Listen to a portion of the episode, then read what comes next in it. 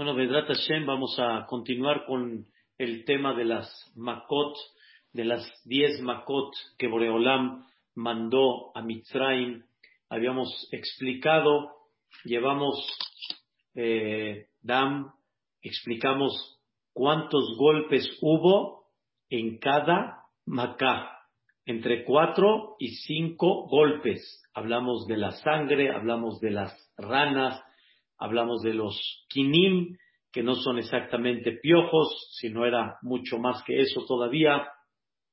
Hablamos del arob, de las bestias salvajes de todo tipo, hablamos de la muerte de todo el ganado, rebaño, camellos, burros, caballos, de todo lo que, todos los animales que normalmente se utilizan como herramienta para poder caminar, para poder producir, para poder viajar, todo eso murió.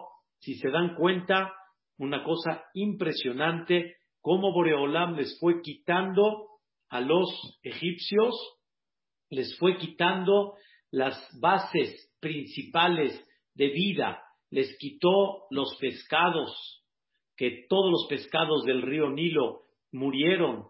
Posteriormente les quitó a los animales, todos los animales, como las vacas, como los toros, los burros, los camellos, los caballos, todos esos que se utilizan importantísimo, todos estos murieron y Boreolam los dejó, como dicen, en una cantidad muy pequeña.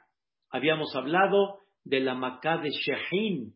Shahin es la sexta, la sexta Macá, el sexto golpe que fue todo tipo de, no tanto la palabra lepra, eran granos, sí, que estaban rodeados, eh, estaban cubriendo todo el cuerpo de las personas y también de los animales, unos granos que venían con pus, unos granos que al rascarse, horrible, se dejaba la piel completamente, sí, eh, la piel totalmente maltratada, la carne viva, y ya explicamos todo tipo de, dentro de esto, cuáles fueron las, las macot en consecuencia a la última macá que habíamos hablado, lo que se tenían que rascar, no había forma como aguantar, la, la piel viva de alguna manera, la vergüenza que tenían al tener cubierto todo esto, habíamos hablado de la parte, de la parte eh, de, de esta Shahin, cómo se les quedó de ahí en adelante, ya no se curaron realmente, una cosa, la verdad, muy difícil y muy dura. Vamos a platicar el día de hoy, Pedrat Hashem, que Dios nos permita, vamos a hablar sobre, escuchen bien, Barad, granizo, Arbe, langosta, Hoshech, obscuridad y Makat, Bejorot. Y lo que es el golpe de los primogénitos. Y vamos a explicar cosas interesantes. Pescado ya no hay. Animales, de alguna manera, para poder moverse, producir, etcétera. También eso se eliminó. Sin embargo, vale la pena saber que todos los animales que estaban dentro de las casas, esos no murieron en la plaga, en la macá de Deber, sino esos se quedaron. Y sí, hubo muchas, sí, en, todas las Makot hubo muchas cosas que Dios mismo dirigió, que aquí sí, aquí no. Quiere decir, hubo gente que se murió en la Macat de Dam, hubo gente que se murió en la de Sefardea, hubo gente que se murió en la de Kinim, hubo gente que se murió en la de Arob. Cada uno fue en una forma muy directa, supervisada delante de Hashem Pará. Obviamente no sabemos quién sí, quién no, pero no es de que todos, todos recibieron el golpe, pero quién lo recibió más, quién lo recibió menos, quién murió en esta Macá, quién murió en la otra Macá, ahí fue decisión de Dios bajo el comportamiento de cada uno. Y por eso hubieron animales que quedaron los que estaban dentro de casa, hubieron muchos egipcios obviamente que siguieron en vida y todo esto fue poco a poco Boreolam fue mandando y cada vez fue agravando la situación de Mitzrayim, que al final se quedó sin ningún atractivo. Ya no hubo nada que la gente aprecie ir a Mitzrayim. Era el imperio de la sabiduría, era el imperio del poder, era el imperio de la riqueza. Dios dejó a Mitzrayim a una situación después ya de las diez Makot, que ya no hubo ningún atractivo en absoluto, ya no había que ir a ver en Mitzrayim. Todo Boreolam desplomó. La brujería, la idolatría, toda la sabiduría, los sabios, todo Boreolam desplomó. Vamos a estudiar el día de hoy esta macá que se llama granizo, barad. En esta macá, como sabemos, Dios empezó a demostrar cómo Él domina no nada más lo que hay debajo de la tierra, por encima de la tierra, sino también domina, como le llamamos, los cielos. Y en una cosa increíble, como dice el comentarista Rashi, vean qué interesante, era día como si fuera de verano, no había nubes, no era época de lluvia, no era época de granizo, era época primaveral o más época de verano completa. Y por lo tanto, el cielo estaba abierto, el sol estaba en su resplandor. Y le dice Moshe Rabenu, mañana a esta hora, le hizo una marca a Paró en la pared y le dijo, cuando el sol llegue a esta marca, va a empezar a caer el granizo.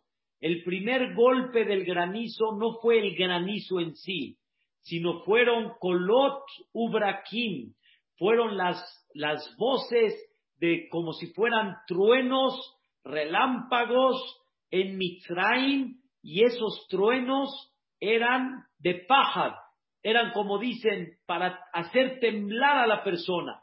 Así como cuando presentan tipo una película de terror, así en la noche la presentan con relámpagos y con truenos, así es la forma como la persona se espanta, así pasó en Mitzrayim. El primer golpe fueron los relámpagos, las voces y los truenos de que eso hizo temblar a todo Mitzrayim, a todo Mitzrayim. Eso mismo Paró le dijo a Moshe Rabbenu, pídele a Dios, así le dijo Paró a Moshe, pídele a Dios y que quite estas voces que hay en Mitzrayim.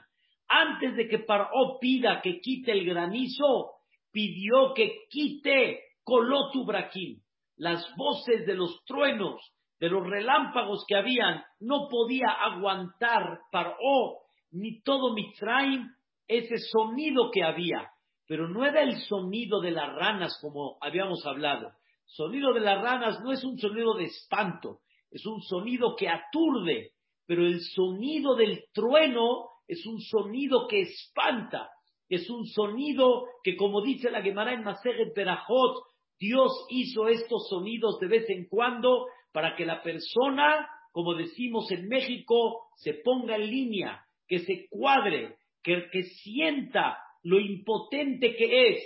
Y esto fue el primer o la primer macá que Dios mandó dentro de la macá del el granizo. La segunda, el granizo, el granizo en sí. Pero cuando dicen granizo, queridos hermanos, hay, un, hay veces hay muchas palabras que no son muy precisas, no son muy exactas. No fue el granizo ese que muchos conocen, granizo fueron bloques, bloques de, de, hielo. No era granizo así o grueso o piedras de granizo, eran bloques de hielo que bajaron a Mitzrayim, que cada una tenía una medida enorme, que nada más con caer por encima de una persona era suficiente para echarlo, para dañarlo o barminan para matarlo, bloques de hielo. No era nada más un granizo que tal vez eran pa, pa, pa, pa, pa, pa, pa, era algo más todavía. Eran bloques de hielo, imagínense las voces y aparte los bloques de hielo cayendo y tocando los campos, los árboles, los animales, los hombres, las mujeres, etc. Le advirtió Dios a Paró, le dijo clarito como el agua. Y escuchen qué cosa tan impactante. Número uno, uno de los milagros increíbles fue en un día solar, totalmente de sol, cayeron bloques, bloques impresionantes. Dos, truenos, relámpagos, increíble. Tres, escuchen bien, qué cosa impresionante. Le dijo Dios a Paró, los únicos que serán golpeados son los que estén afuera, en el jardín, en la calle, en los, en los campos. Los que estén en casa no les va a pasar nada. Quiere decir, habían bloques de hielo que caían, pero esos bloques de hielo que caían caían no en las casas, caían por fuera.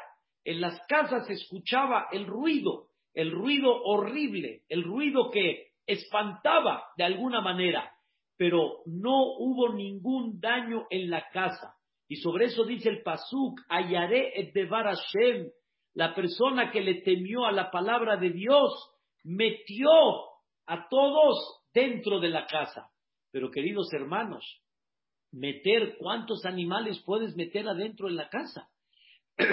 a toda la familia dentro de la casa con animales, imagínense la o sea, lo apretujado que estuvo dentro de, pero sin embargo no les quedó de otra. Los que dejaron afuera, como dice el versículo clarito como el agua, el que no temió la palabra de Dios, el que no confió en la palabra de Dios, dejó a sus animales, salió a la calle como si no pasó nada, y en eso, ¡pum! El bloque de, de, de, hielo golpeando al animal, golpeando a la persona, el daño estuvo tremendo. Golpeó, queridos hermanos, como dice el Pasuk, hombres, golpeó animales y golpeó todo lo que había en sí de, de, vegetación, golpeó. Pero vean qué tercer golpe. El primero, las voces. El segundo, los bloques en sí. El tercero, los bloques de hielo venían con fuego. Dice el comentarista Rashid, pero eso lo trae la Torah clarito como el agua, el fuego y el agua no son amigos. Uno se apaga al otro, no son amigos, no pueden venir juntos. Y dice la Torah para que veas que yo sí los pongo juntos al fuego y al agua juntos. Y los bloques de, de hielo venían con fuego adentro. Entonces sale que no nada más mataron, dañaron, sino echaron a perder muchos campos. Muchos campos echaron a perder. Echaron a perder quiere decir, hagan de cuenta que se incendió hectáreas enteras y al incendiarlas se hacen tierras que ya no son fértiles, tierras que no puedes ya sembrar en ellas, tierras que no puedes producir en ellas. Y aquí hay un mensaje fantástico, un mensaje impresionante. Todas estas tierras fueron las tierras que trabajó Am Israel para los Mitzrim, tanto en huertos, tanto en sembradíos, etcétera, y dice Dios, de estas tierras no te va a quedar ningún provecho. Y todo lo que hiciste con mi pueblo, estas tierras se van a echar a perder completamente y van a caer esos bloques de hielo con fuego y van a echar a perder toda esa tierra. Es una cosa, la verdad, impactante. Y todo lo que es lino, todo lo que es algodón, obviamente animales y hombres que se quedaron afuera, todo se echó a perder en esta macá. Entonces llevamos tres, llevamos el ruido, llevamos los bloques de hielo, llevamos obviamente el fuego que venía dentro de esos bloques de hielo. Y vean qué, cosa tan interesante, una cosa impresionante. La verdad que está increíble. Está escrito en el Midrash, esto está escrito eh, en el Midrash, o sea, se destaca en el Midrash por un versículo de Teilim de David Amelech. Está escrito así, qué increíble. Antes que todo, quiero decir un paréntesis, antes que todo, no caía ninguna, ningún bloque de hielo si no es por lastimar la tierra, a las personas y a los animales. Pero llegó un momento, ustedes saben que la, la Macá duró siete días. Todas las Macot en general, fuera de Macat de Jorot, duraron siete días. Una cosa increíble, en la Macá de Barad, cuando la gente se quedó en su casa, los que se quedaron en casa no les pasó nada. Los que estaban afuera fueron dañados o fueron hechos pedazos, fueron enterrados con esos bloques de hielo. Escuchen qué cosa interesante. Cuando ya lo que estaba afuera ya se, se terminó, todos los que quedaron adentro pasaron, por ejemplo, cuatro días y en eso ya no había ruido. De alguna manera, ya no había nada. Ya todo lo que estaba afuera se terminó. Lo que está adentro no se dañó. Llegaban Mitzrim y decían, pues ya, seguro la Macá ya terminó, ya no tiene ningún problema. Habían señoras que decían, bueno, sal afuera a traer algo de comida, algo para comer. Salía el Mitzri porque veía el día soleado, veía el día increíble y en eso cuando salía, ¡pum! Bajaba una, un bloque de hielo y lo aplastaba. Quiere decir, siete días tenían que estar, como dicen aquí en México, toque de queda. No podían salir de sus casas. No había forma que puedan salir, porque el que salía, salía un bloque de hielo y echaba a perder, porque cuando ya echó a perder todo lo que hubo allá afuera, en ese momento, impresionante, paró. Y eso era como motivo para despistar a los mitzrim. Pero quiero regresar a algo interesante. Entonces sale que tenemos el ruido, tenemos el bloque de hielo, tenemos el fuego, y hay algo interesantísimo. Dice David Amelech en su, en su libro de Teilim, cuando él describe un poquito las makot, las explica un poco más y explica un poco lo que pasó, dice, antes de que Dios golpee al Mitzri en forma directa, cuando estaba afuera en la calle, y estaba así con su ganado, con su rebaño. ¿Qué hizo Dios? Dice, primero mandó bloques de hielo y los rodeó. Los rodeó completitos y ya no tenían escapatoria. De eso nada más los mitzrim se espantaron, que estaban rodeados de bloques de, de, hielo con fuego y no tenían escapatoria. Dijeron los mitzrim, ¿y ahora qué hacemos? ¿Ahora qué hacemos? Esto, Rapotay, es algo impactante. Esto es algo muy interesante. Y esto lo dice David Amelech. Vean cómo dicen, Umiknehem larshafim. Dice, es una, no, hay, un versículo un poquito anterior en la cual dice que lo dejó, los dejó primero encerrados de una forma tal que no había forma como salir. Un minuto nada más les voy a decir el, este. Vayazger lavarad be'iram. Dice el Pasuk en Teilim en el capítulo 78. Eh, perdón, sí, en el capítulo 78, en el versículo 48, dice, y, encerró el Barad Be'iram.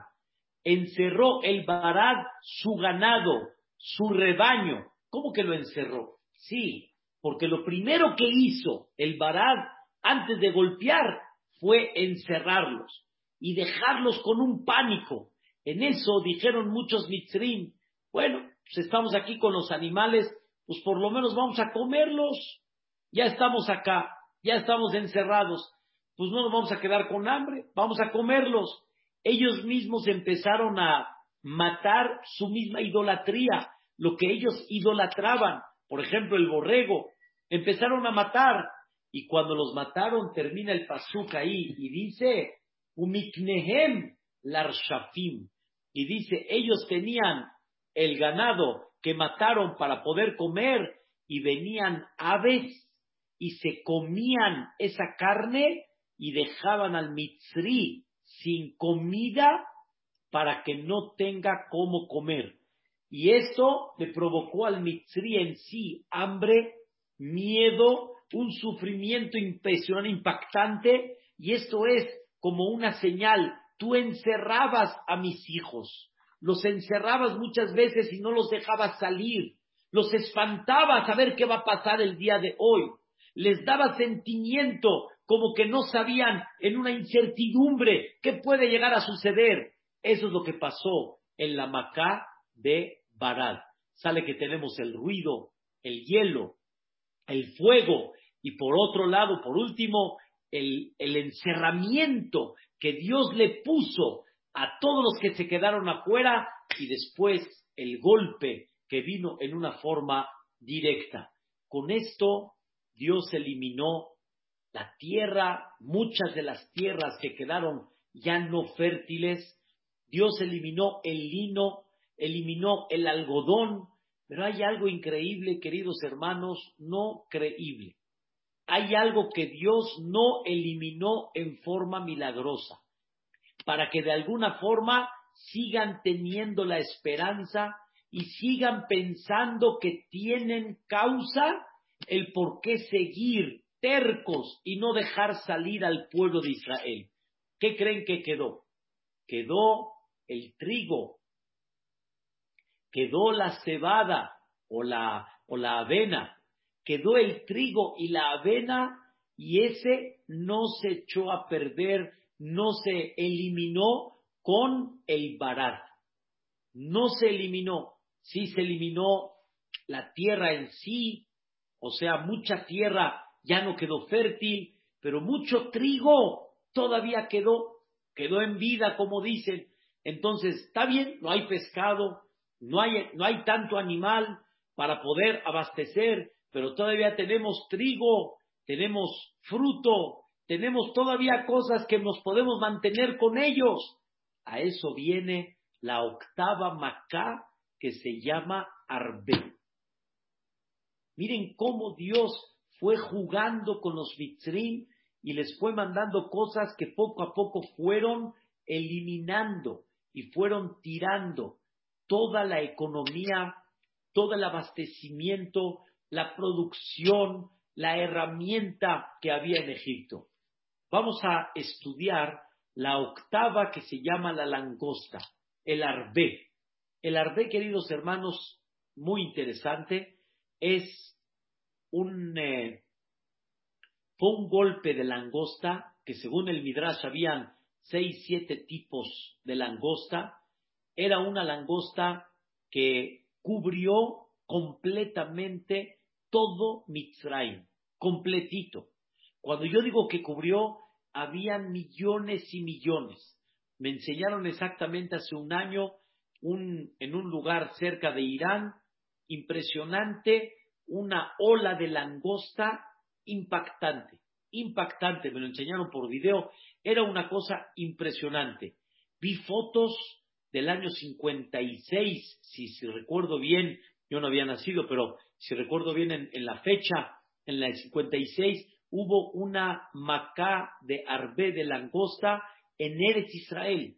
En Eretz Israel. Hay una historia muy famosa ahí que no me voy a meter ahorita, pero vi fotos clarito como el agua, árboles antes de la langosta, en el momento de la langosta cubriendo completamente el árbol y después de que se fueron, el árbol totalmente pelón, sin nada, no quedó absolutamente nada, no nada más no quedó fruta, no quedó rama, no quedó flor, no quedó hojas, no quedó nada en absoluto impresionante, pero acá no fue así nada más, es lo que quiero detallar.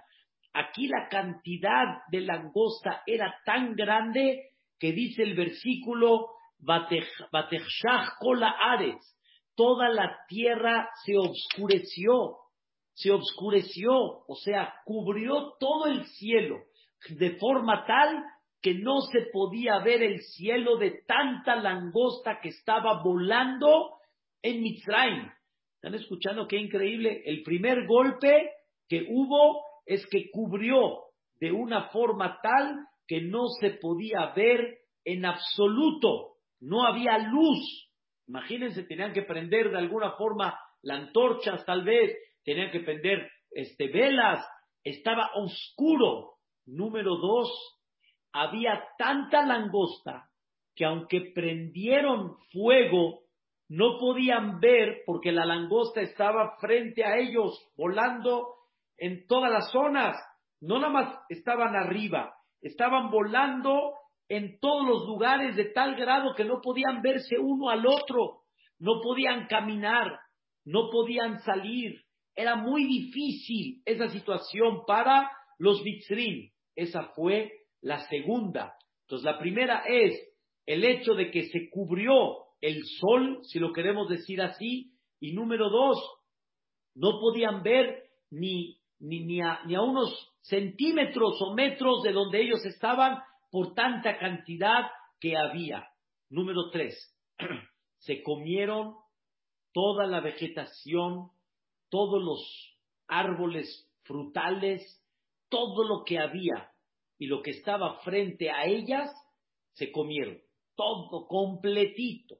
No dejaron absolutamente nada. Como dice el Pasuk, velo notar kol yerek ba'etz, ubaese basade, bejol eres mitzray. No quedó nada en el árbol y lo poco que quedó de vegetación, nada. No quedó. Imagínense ustedes cómo se dio la tierra de Mitzrayim después de la langosta. Pero esta langosta, queridos hermanos, duró siete días. Duró siete días. Hijo, ¿y cuánto van a comer? ¿Cuánto más pueden comer? Si se acabaron todo, ¿qué más pueden llegar a comer? La respuesta es, viene la cuarta. Cuando ya no tenían que comer, pues empezaron a comerse la carne de la gente. Empezaron a ir con la gente y a comerse su carne. Empezaron a agarrar acá y acá y acá y acá y acá, porque ya pues no hay más que comer, hay que seguir comiendo. Eso lo comió la langosta. Por eso, Paró, cuando le dijo a Moshe, le dijo estas palabras, Beyacerme alay Quítame esta muerte. ¿Cómo quítame esta muerte? Si ya le quitó todo lo que hay. Quítame esta muerte porque ahora estaban comiéndose a los seres humanos y estaban con eso matando a los seres humanos. Es una cosa impactante, una cosa impactante lo que ellos vivieron en ese momento. La oscuridad que vio que hubo, no había forma de verse, por tanto que había frente a ellos, se comieron todo lo que había de fruto y vegetación, árboles, hojas, etcétera, y la cuarta empezaron a comerse a quién? A la misma gente. Pero escuchen bien, queridos hermanos, por favor, presten bien atención. Los mitrim empezaron a perder, como explicamos, todo.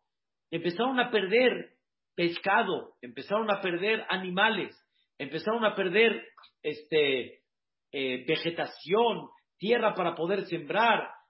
Eh, perdieron en eso, perdieron el trigo que había. Hasta el trigo se lo comieron, se me olvidó decir. El trigo, la avena, todo. Ya no tenían nada.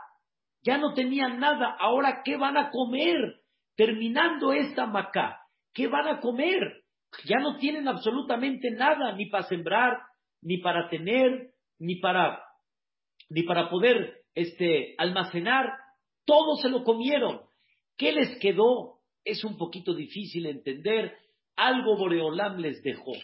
Pero una cosa está escrito impresionante. Dijeron los Mitrim, vamos a tomar esas langostas, vamos a ponerlas en barriles vamos a ponerlas con agua y es, es el alimento que vamos a tener. La langosta se come. Hay langosta en, en la Torah, hay una langosta que se considera teorá, se considera este, pura, una langosta que nosotros no sabemos definir cuál es, pero hay langosta que está permitida. Hoy en día no sabemos ninguna langosta comemos, pero la langosta era un alimento. Dicen, por lo menos vamos a comer langosta. Empezaron a poner barriles y barriles y barriles, porque las cantidades de langosta eran tan grandes que empezaron a poner barriles impresionantes de langosta, con eso por lo menos vamos a hacer un negocio nuevo y vamos a tener para comer. Dice el Pasuk, Lo nishar arbe ehad bechol gebul mitzrayim.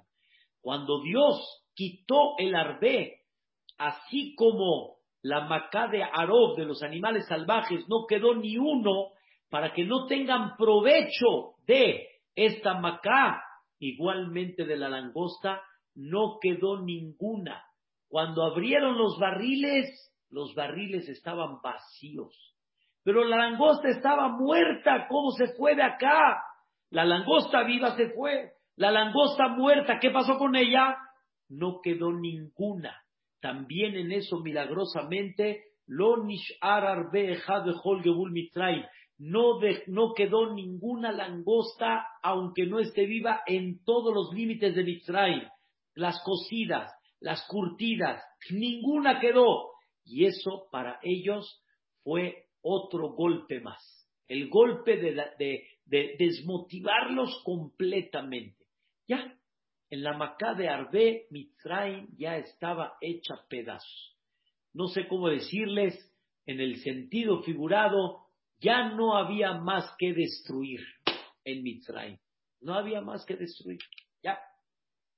Se hizo pedazos todo, completamente. Por eso, las últimas dos Makot vienen con otro propósito. Pero estas ocho Makot que platicamos echaron a perder todo Mitzrayim. Ahora, vean qué interesante. Vamos a la novena. Makat Hoshech, la Maká de obscuridad. Dios mandó obscuridad, pero una obscuridad dividida en dos. Una obscuridad tremenda, tremenda, tremenda, tremenda. La primera parte de la oscuridad era una oscuridad que no veían absolutamente nada, nada, nada, nada, no veían nada. Era como si una persona se va, escuchen bien, se va al, es como si una persona se va a la carretera y se para a la mitad de la carretera y no ve absolutamente nada, nada, nada, nada. ¿Saben qué significa eso? No ver absolutamente nada, pero sin embargo, los que estaban sentados se podían parar, los que estaban parados se podían sentar, y como dicen, tentando a ver cómo caminamos, a ver cómo nos, nos dirigimos. Eso fue la Macá de Joshech, la primera parte. Esos fueron los primeros tres días. Los segundos tres días, aquí fue esta Macá seis en total, los segundos tres días hubo una oscuridad tan densa, no sé explicarla. Hubo una oscuridad, tal vez se puede decir tangible, que la persona que estaba sentada ya no se podía parar. Los que estaban parados ya no se podían sentar. O sea, ya no podían tener movimiento absoluto y total. Nada, nada, nada. ¿Saben qué significa dejarlos quietos completamente? Dejarlos quietos, quietos, quietos que no pueden moverse, no que pueden moverse, tienen miedo, nada, quietecitos, como tipo soldados, pero tres días, tres días completos. Es una locura, una locura lo que pasaron ellos. Se volvieron locos. Y esto viene a enseñarnos algo de lo que está escrito. Ustedes saben que los, los eh, cuando maltrataban a los Yehudim, uno de los maltratos, ¿saben cuál era? Tienes que ponerte hacia abajo, así agáchate, te voy a poner aquí una vela, o sea, tú vas a hacer como si fueras una mesa, te voy a poner aquí una vela y no te puedes mover en absoluto. ¿Están escuchando? No te puedes mover. El Yehudí tiene que estar así y no se puede mover porque si se mueve, se mueve la vela. Y así tenía que quedarse horas, horas se tenía que quedar. Ese era uno de los maltratos que tenían los mitzrim. Y así de esto, como este ejemplo, varios que los tenían, ellos tenían que quedarse quietos, así de esta forma. Y Dios les mandó la Macá de Joshech a los mitzrim en la segunda parte que no se pueden mover en absoluto. Y aparte, la primera no pueden ver. Quiere decir seis días y seis noches, como muchos que Dios no lo quiera, llegan a pasar en un calabozo, que no llegan a ver ninguna, ningún rayo de luz, en absoluto, nada, completito, obscuras. ¿Saben lo que significó eso para los mitzrim? Entonces, vamos a ir en orden. La primera es, no se pudieron ver.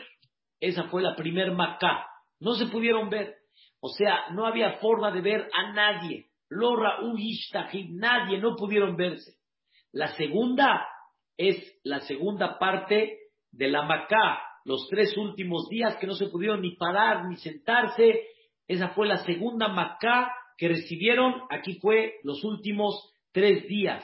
Y por lo tanto, ¿qué pasó? Tenían sed, tenían hambre y no podían comer y beber. Los dejaron sin comer y beber. Ahora sí, no había forma. En la Macá de Dam, por lo menos cuando compraron el agua, pudieron tomar. Cuando se portaron bien con el Yehudí, tomaban con él, él tomaba, tomaban. Pero acá nada, nada, no había forma, no había manera. Y esto fue el tercer golpe que ellos tuvieron. Y estaban ellos conscientes totalmente al, al, en esta Macá pero no podían hacer nada. Estaban conscientes. ¿Entienden qué significa eso? es una cosa fatal, fatal. Vean la, la cuarta, una cosa impresionante. Pero esto ya lo sabemos. Hay, hay un tema que Dios le prometió a Abraham Avinu que sus hijos van a salir ricos de Mitzray. O sea, van a salir con oro, plata, tesoros, van a salir ricos. Pero ¿cómo Am Israel va a salir rico si fueron esclavos? Si fueron esclavos. Entonces, número uno, ya dijimos que el primer negocio de los Yehudim fue vender agua. Ese fue el primer negocio de los Yehudim. Y ahí empezaron a hacer Masari. Pero todavía no era una cantidad para decir salimos ricos. ¿Qué sucedió posteriormente? Está escrito en la Torá que Dios mismo le dice al pueblo de Israel, el dinero es mío, el oro es mío, todo me pertenece a mí. Y cuando yo decida quitárselo de alguien y entregárselo a otra persona, así será, así será. Cuando yo quiero que algo le llegue a alguien, así será. Y por lo tanto, no tengas sentimiento, porque este dinero te pertenece a ti. Como dice la Gemara en Masejet, Sanedrín, ¿cuánto le debes de pagar a una persona trabajo mínimo por día, por una, una jornada de todo el día? ¿Cuánto le debes de pagar? ¿Cuántos años esclavizaron a los Yehudim sin pagarles nada? 116 años. Todo ese dinero, dice Dios, es de ustedes. Y por lo tanto, escuchen bien, le dijo Dios al Am Israel, le vas a tocar la puerta al Mitri y le vas a pedir que te dé oro, que te dé plata, que te dé joyas, que te dé vestimentas. Dijo el Yehudí, pero me van a matar. ¿Cómo?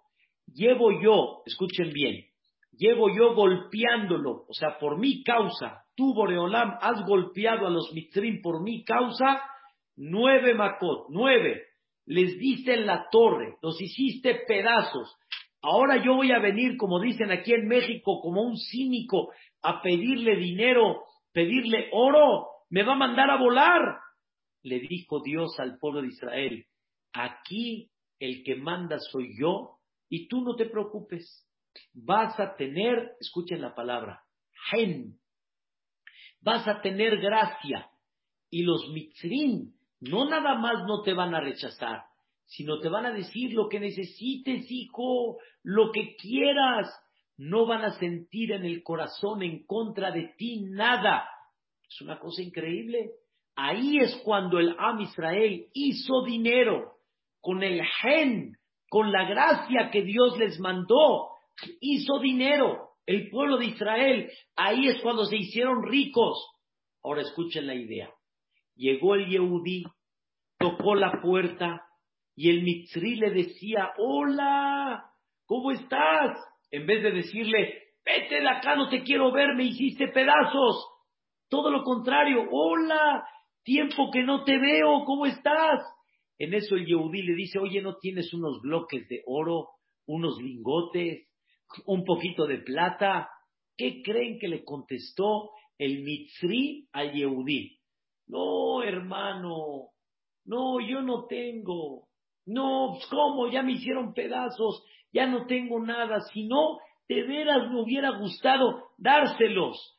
Dice el Yehudí, creo que yo vi en el cajón y vi en la alacena y vi ahí en la tierra, vi unos lingotitos de oro por ahí. Creo que los vi. ¿Ya te los gastaste? ¿Ya te los gastaste? ¿Cuándo el Yehudí los vio? ¿Cuándo creen que el Yehudí los vio?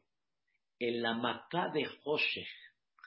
En este golpe de la oscuridad, ahí hubo una orden que los Yehudim pueden entrar a la casa de los Mitzrim a ver qué hay. Y el Yehudí que tenía luz, el Mitzri que tenía Hoshech, oscuridad.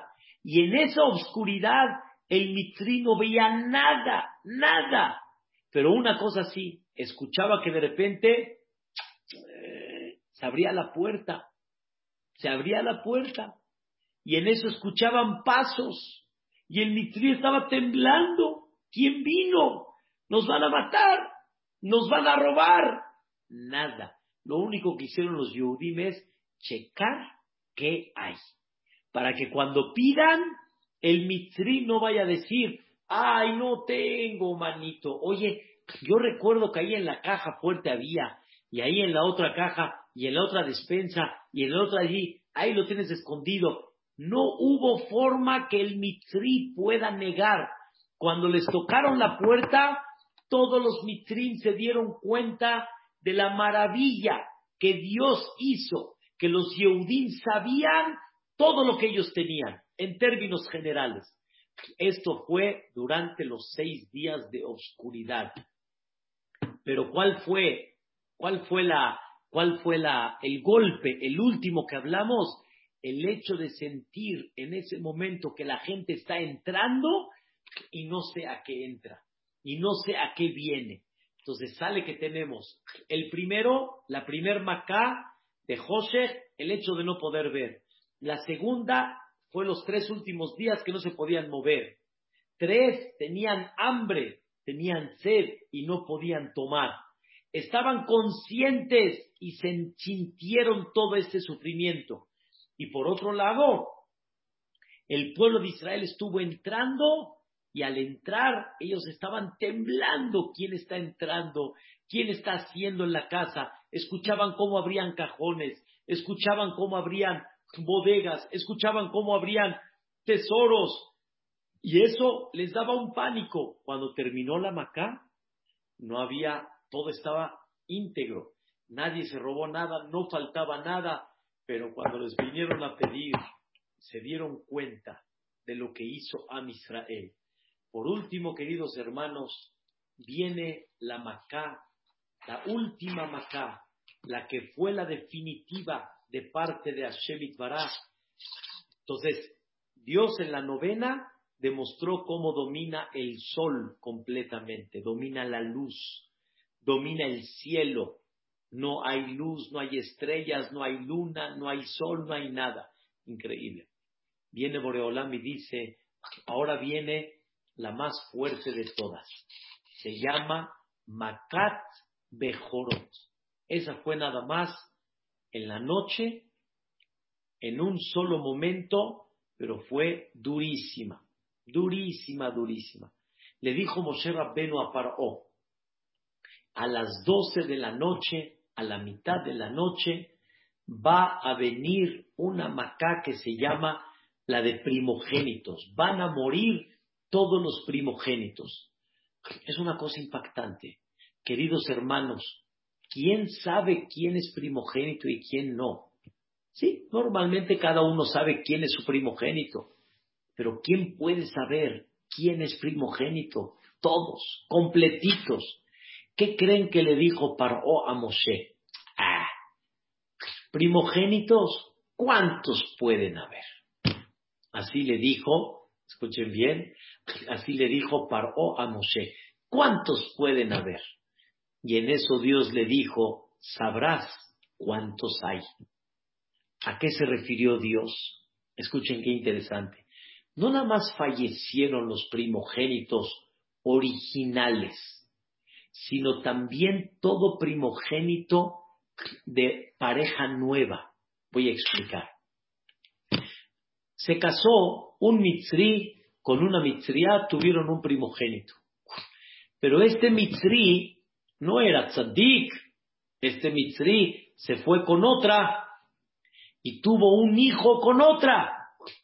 Para esta pareja, este hijo que se considera primogénito, se considera el primero. No es primero de él o no es primero de ella, pero es primero de los dos. Y así como esas, se descubrieron muchas sorpresas en Egipto. De repente le decía la señora al, al, marido, le decía, ¿por qué murió este? ¿Por qué murió? Y le decía el marido, no, ¿y por qué murió? ¿Por qué crees que murió? Tal vez te fuiste con otro y por eso murió y era primogénito de... ¿Están entendiendo la vergüenza tan grande que pasó y que sucedió en Egipto? Una cosa impactante. Pero quiero explicarles algo increíble. Dice el Pasuk en el capítulo 136 de Teilim, Lemaque Mitzraim Bib Jorehem, el que golpeó en Mitzraim Bib Jorehem. ¿Qué es Bib Jorehem? No dice el Pasuk el que golpeó en Mitzraim a los primogénitos, sino, él, sino dice en los primogénitos. ¿Qué significa en los primogénitos? El que el golpeó no dice a los, sino en los primogénitos. Dice el Midrash, quiero que sepan, queridos hermanos, que el primer golpe de los primogénitos, ¿saben cuál fue? Fueron los primogénitos cuando escucharon este golpe que Dios iba a mandar, los primogénitos fueron con los padres y los padres le dijeron, perdón, le dijeron los primogénitos a los padres, papá, papá, ya, tenemos que hacer algo, los primogénitos van a morir, papá, y así todos los primogénitos con los papás, tenemos que hacer algo. Fueron con Paró, y Paró dijo, aunque mueran todos, no voy a sacar a ni uno de la Am No voy a sacar a ni uno. Dice el Midrash, los primogénitos se levantaron en guerra y empezaron a hacer un escándalo en Mitzrayim. Y sobre eso dice el Maqué Mitzrayim Jorehem. Dios golpeó en Mitzrayim en los primogénitos, no a los primogénitos, sino los mismos primogénitos se levantaron en guerra porque Paró no quería dejar salir al pueblo de Israel de Mitzrayim. Y según el Midrash, nada más en esa guerra fallecieron 600 mil personas. Ese fue el primer golpe que hubo antes de la medianoche, antes de que venga Makat Bejorot. Número dos, cuando ya llegó la medianoche, queridos hermanos, ¿quién murió? Todos los primogénitos. Mucha gente dice que los primogénitos murieron, ya ni, ya, murieron como tipo recibieron un infarto, un paro y murieron. No, señores. Dice el Pasuk, Be'eretz Mitzrayim.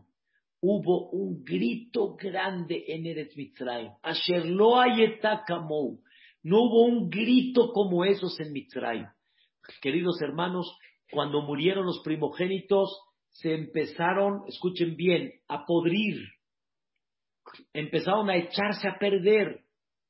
Se vio una escena horrible. No murieron que ya, que no amanecen, que no despiertan, que de repente como si fuera un infarto.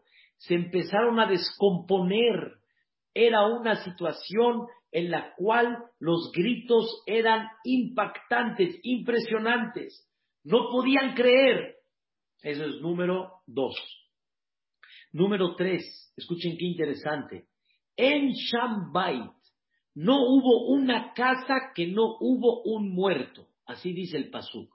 Bateitze acá hubo gritos porque no hubo una casa que no hubo un muerto.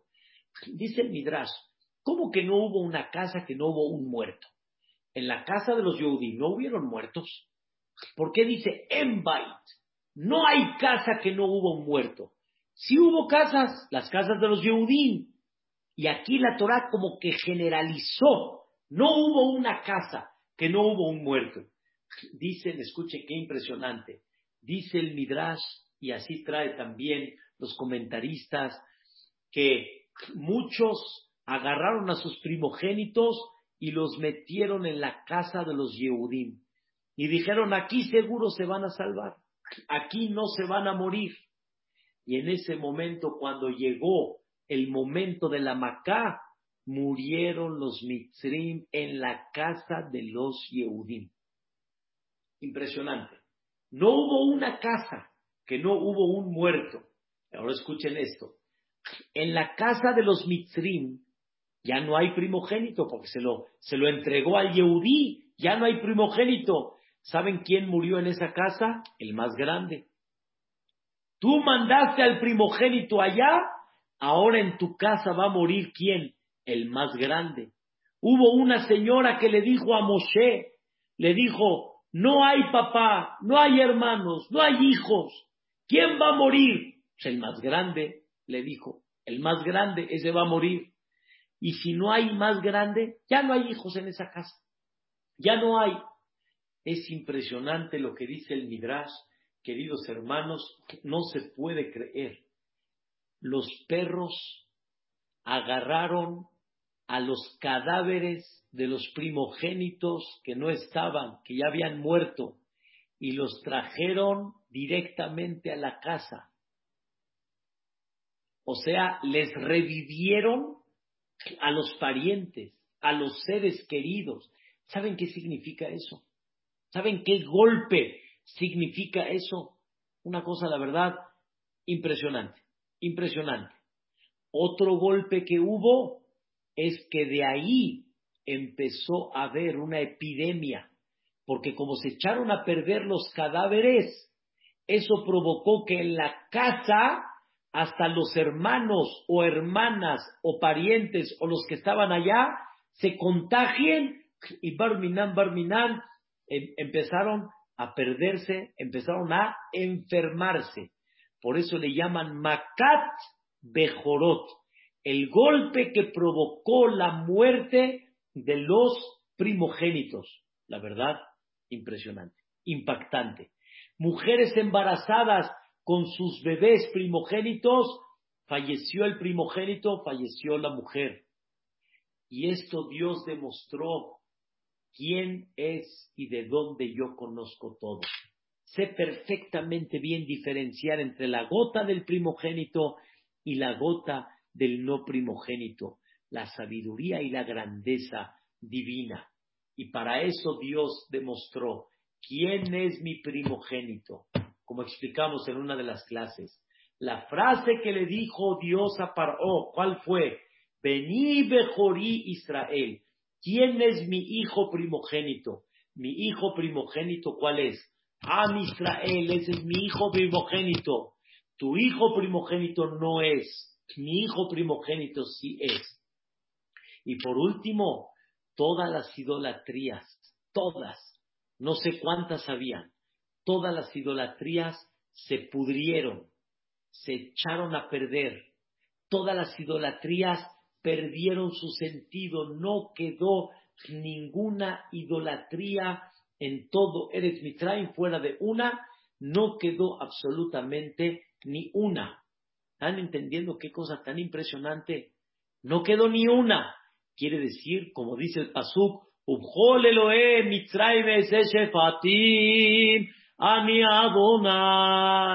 En todos los dioses de ellos y las idolatrías voy a hacer milagros y maravillas porque aquí estoy y voy a demostrar que no hay ninguna idolatría que se va a poner frente a mí. No hay ninguna idolatría que va a poder estar frente a mí. Esto, queridos hermanos, es una cosa impactante. Y con el pueblo de Israel, escuchen bien, habían gritos, habían gritos. Y en el pueblo de Israel ni el perro ladró, ni el perro ladró.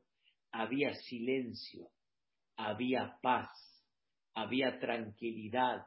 ¿Y qué creen que estaba haciendo Am Israel en ese momento cuando vino la Macá de Bejorot? Estaban festejando Pesach. Fue el primer Pesach que festejaron. Estaban comiendo Corbán Pesach al Mazot, Umrorín. Estaban festejando Pesach con Mazar. ¿Y con qué? Y con Maror. Estaban festejando y esperando cuando Dios les dé la orden que van a salir. Entre paréntesis está escrito que Paró le dijo a, a, a Moshe y a Aarón, le dijeron, salgan, salgan. Los mitrim estaban diciendo, salgan. O sea, todos estaban diciendo, váyanse de aquí ya. Y dijeron todos así, culano metim, nos vamos a morir todos. Dijeron, se van a morir todos. Así pensaron en la Macá de Bejorot. ¿Qué le dijo Moshe y a Aarón? ¿Qué creen que le dijo? Y este fue el último golpe. ¿Qué creen? ¿Por qué? Porque fue el miedo que tenía.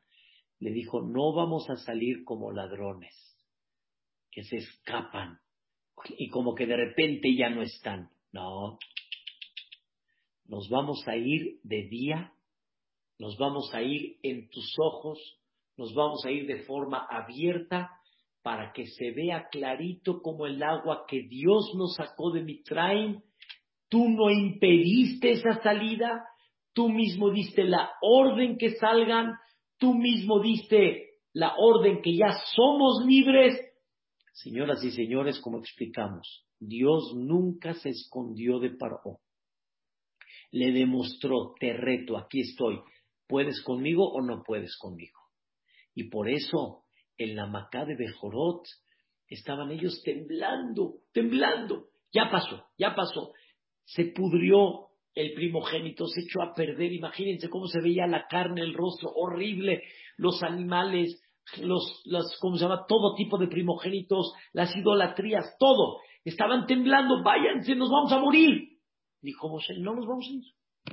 Nos vamos a ir dignamente abierto, no como que nos escapamos en la noche. Sale que no les quedó de otra a los mitrim más que aguantar hasta que el Am Israel decida que se va a ir de Mitzrayim. ¡Wow! Qué cosa tan impactante, queridos hermanos. Muy fuerte, ¿eh? Muy fuerte.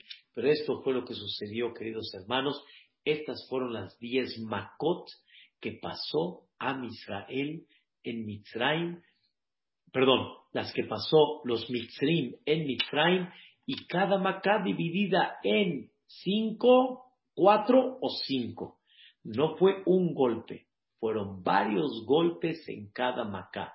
Y ver la mano de Dios, cómo dejó en vida a los quien Dios decidió que tienen que quedar en vida, a los que tuvieron que morir, morir, y a los que sufrieron, uh, el sufrimiento que pasó.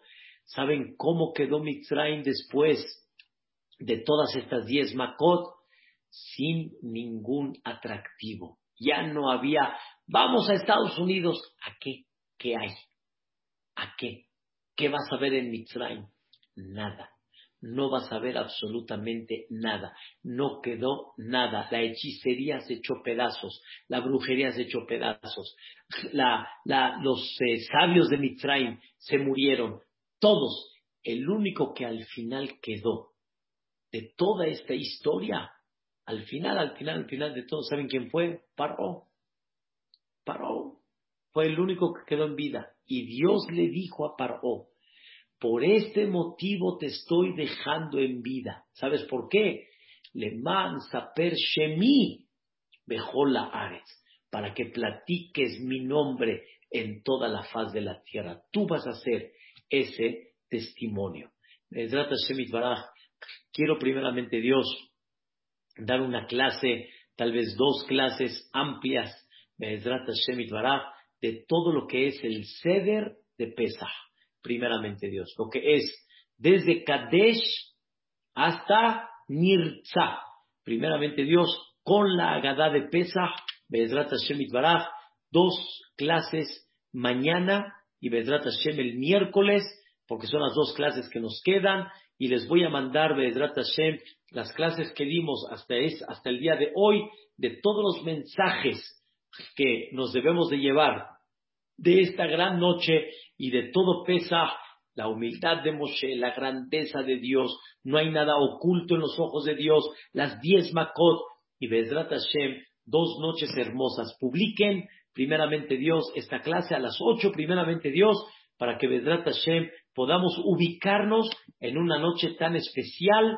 que es esta noche del Ceder. Vamos a hablar de las copas, de las Masot, de los Kazaitot, las explicaciones un poquito de la Agadá, que Dios me permita, Be'edrat Hashem, poder hacerlo en una forma bonita, atractiva, para que Be'edrat Hashem todos puedan disfrutar de esta noche tan especial. Muchas gracias a todos, buenas noches, y Be'edrat Hashem que todos tengamos un Pesa Kasher Besamea. Gracias, Gracias, papá, muy amable. Buenas noches. Be'edrat Hashem, buenas noches. Gracias. ¿cómo estás? ¿Cómo está? Bien, Baruch Hashem. Bien, ¿Cómo clase? Gracias, Buenos Be'edrat días. Hashem. ¿Cómo está? Bienvenida. Bien. Ah, Gracias. Qué gusto, gracias. Moshe, Matumte. Qué gusto Gracias. verla. Ah, Baruch Gracias. Hashem. Eri, todo lo bueno, ¿Cómo Ruth.